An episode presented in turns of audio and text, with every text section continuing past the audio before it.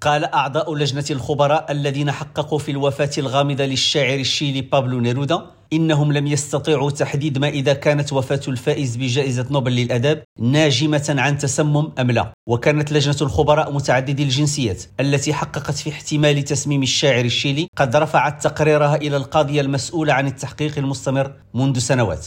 وقالت القاضية في مؤتمر صحفي إن التقرير سيدرس كي تتمكن المحكمة من اتخاذ القرار المناسب وكان بابلو نيرودا أحد رموز اليسار على الساحة الأدبية قبل أن يرحل بعد أيام من انقلاب أوغوستو بينوشي في الشيلي سنة 1973 وقال أحد الخبراء إن اللجنة عملت لمدة أربعة سنوات بناء على طلب القضاء الشيلي لتحديد ما إذا كان الشاعر قد توفي متسمما أم لا. ولا تزال نظرية التسمم متداولة منذ أكثر من عقد في الشيلي. وشكك خبراء دوليون بالإجماع سنة 2017 في الرواية الرسمية للنظام العسكري مؤكدين أنه لم يمت بسبب تطورات مفاجئة لمرض السرطان. ووفقا لنظرية التسمم هذه توفي نيرودا جراء حقنة سامة قبل يوم واحد من مغادرته إلى المكسيك التي كان يعتزم الإقامة فيها لقيادة المعارضة لنظام بينوشي. وتولت لجنة الخبراء متعددي الجنسيات تحليل نتائج العينات المأخوذة من رفاة الشاعر